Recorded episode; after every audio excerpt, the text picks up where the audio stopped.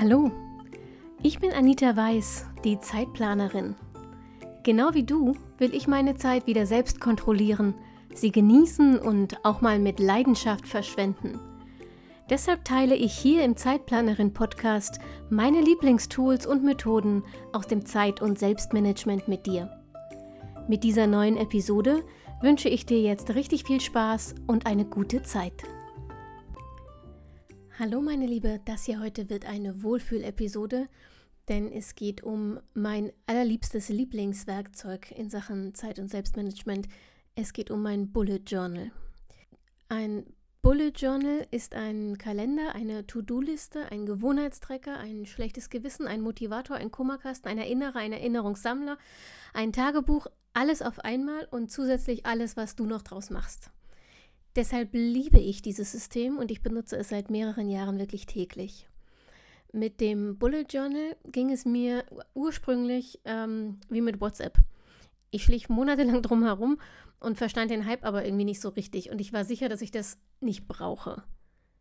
Ähm, immerhin, bei WhatsApp damals, ich hatte eine SMS-Flat. Was sollte ich also mit WhatsApp? Und jetzt beim Bullet Journal war das dasselbe. Ich habe doch einen Planer, digital und in Papierform und jede Menge Notizbücher. Und zwar einfach nur, weil ich nicht Nein sagen kann, wenn sie so schön sind.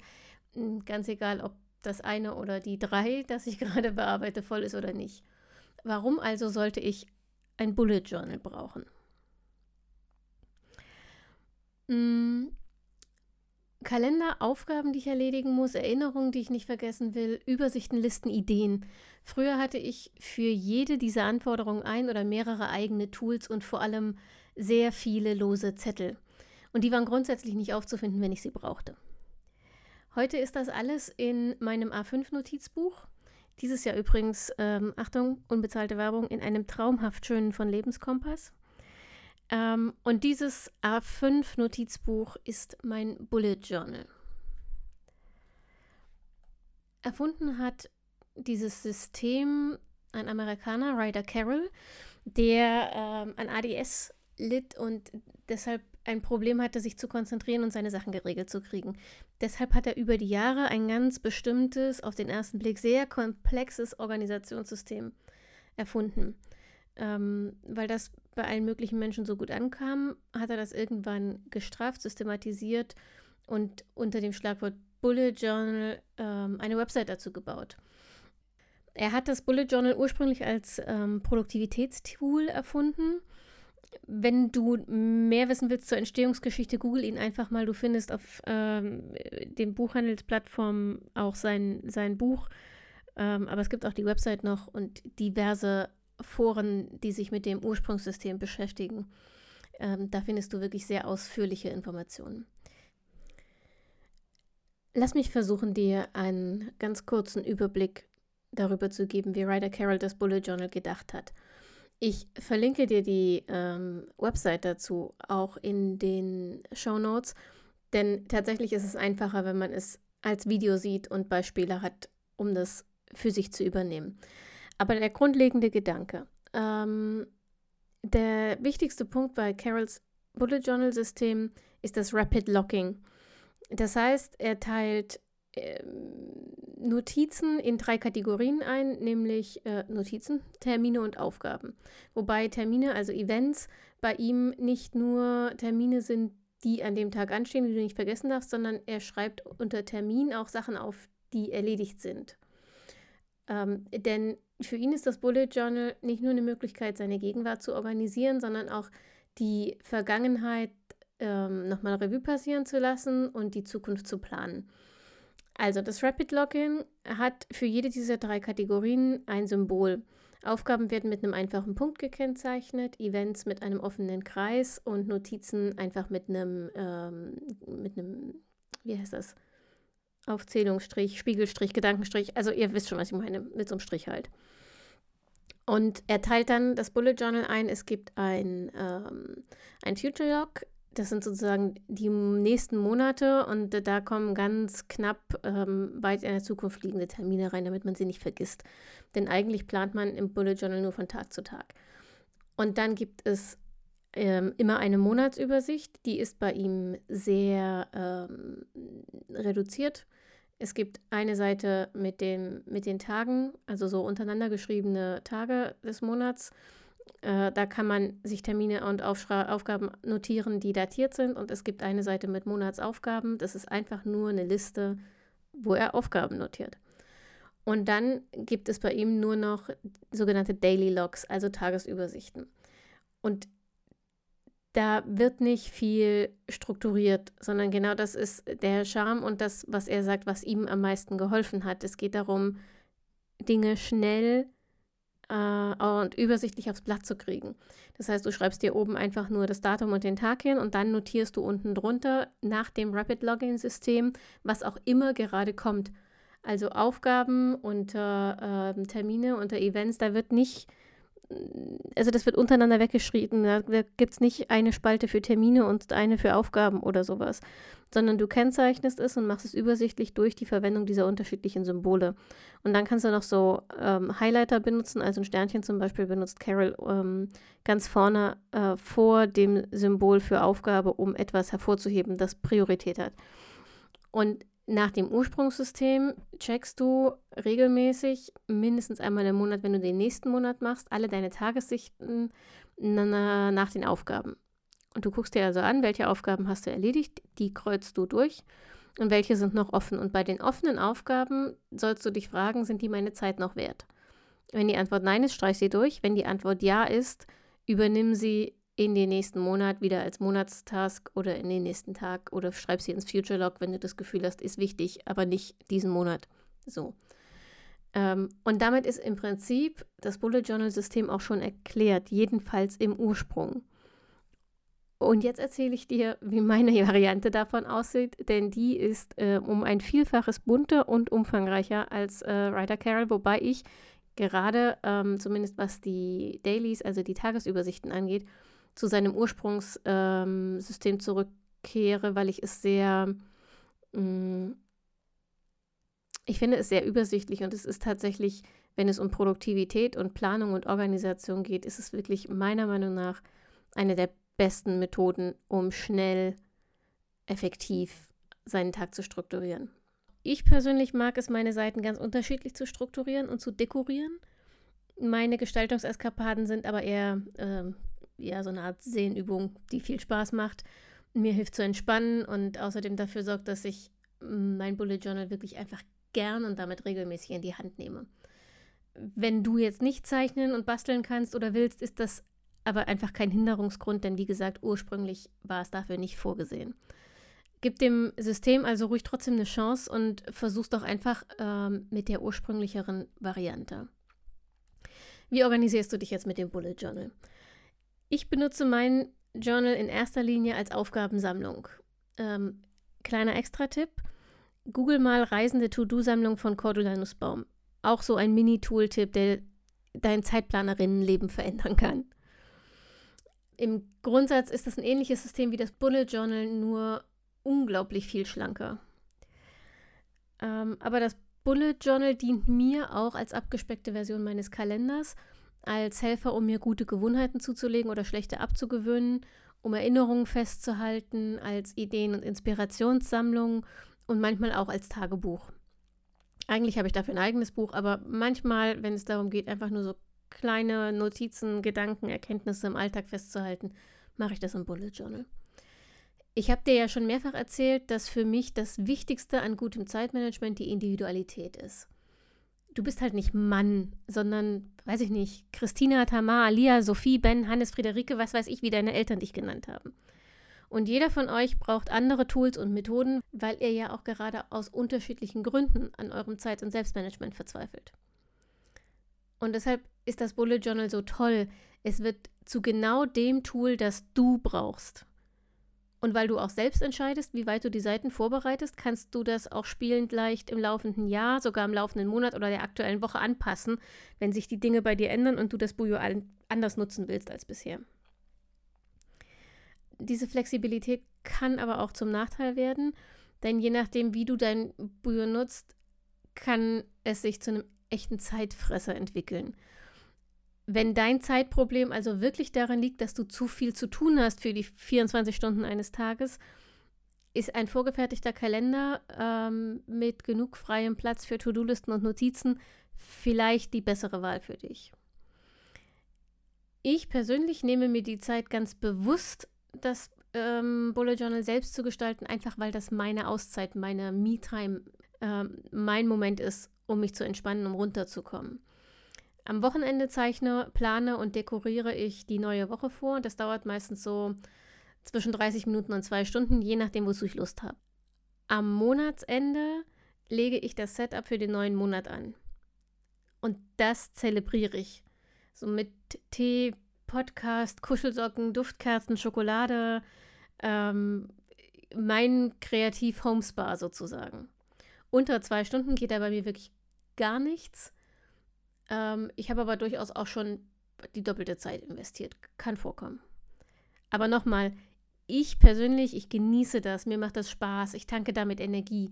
Deshalb ist es für mich auch keine Zeitverschwendung und es stresst mich auch nicht. Hör einfach in dich rein und finde deine richtige Dosis. Am Anfang sollte das Bullet Journal für mich übrigens ähm, gar nicht To-Do-Listen, sondern den Kalender ersetzen.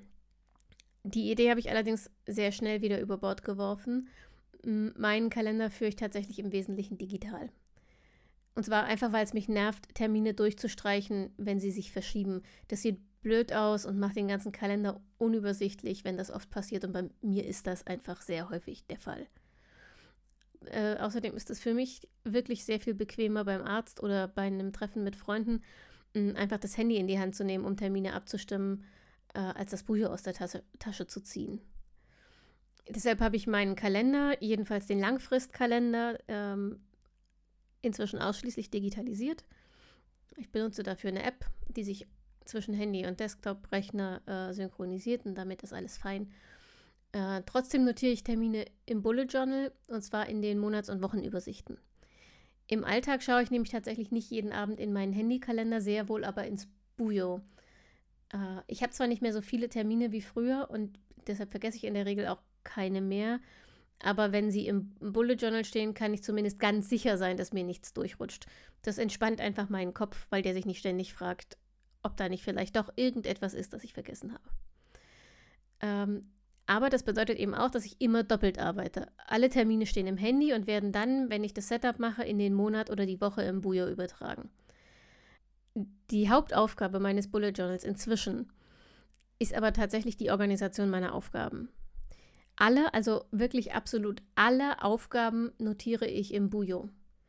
Wie meine To-Do-Listen aussehen und wie die organisiert sind, ähm, habe ich dir in der letzten Episode äh, zu den To-Do, Tada, Not To-Do äh, und diversen anderen Listen ja schon erzählt. Ja, hör da gerne nochmal rein, wenn du das nicht mehr in Erinnerung hast. Da ist bestimmt auch noch mh, hm, die ein oder andere Listeninspiration für dich dabei.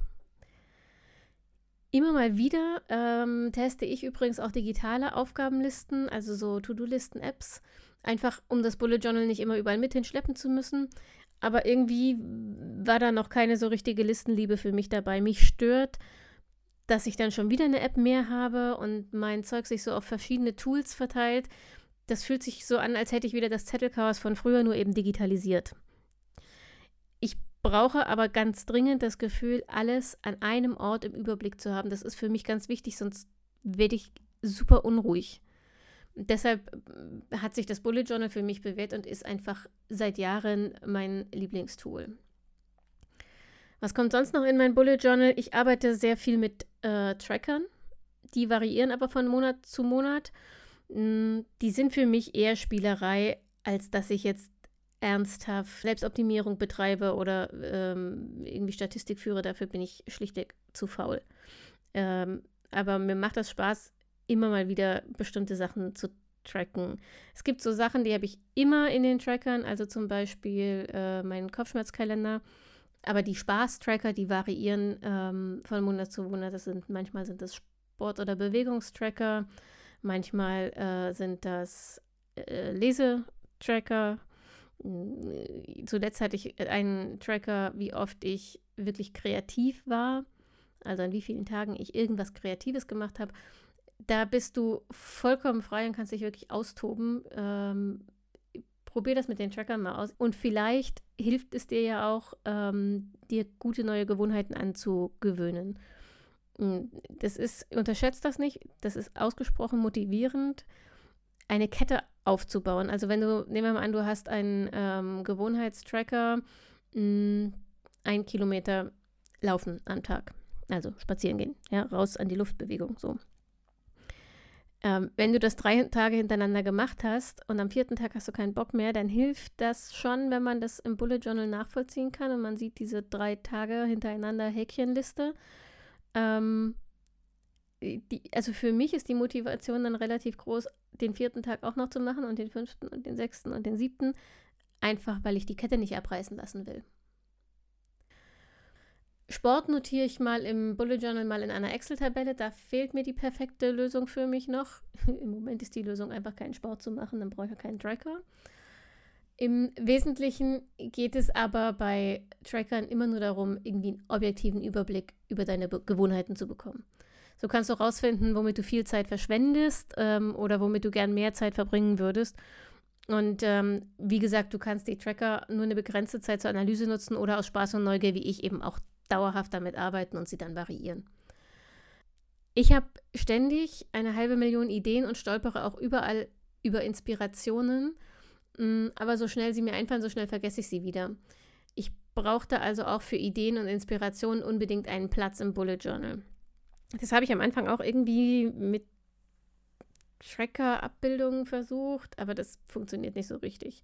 In den Planungsübersichten ist zu wenig Platz ähm, und dann muss ich ständig so blöd hin und her blättern, wenn ich mich später zwar erinnern konnte, dass ich das mal aufgeschrieben hatte, ähm, aber nicht mehr wusste, wo.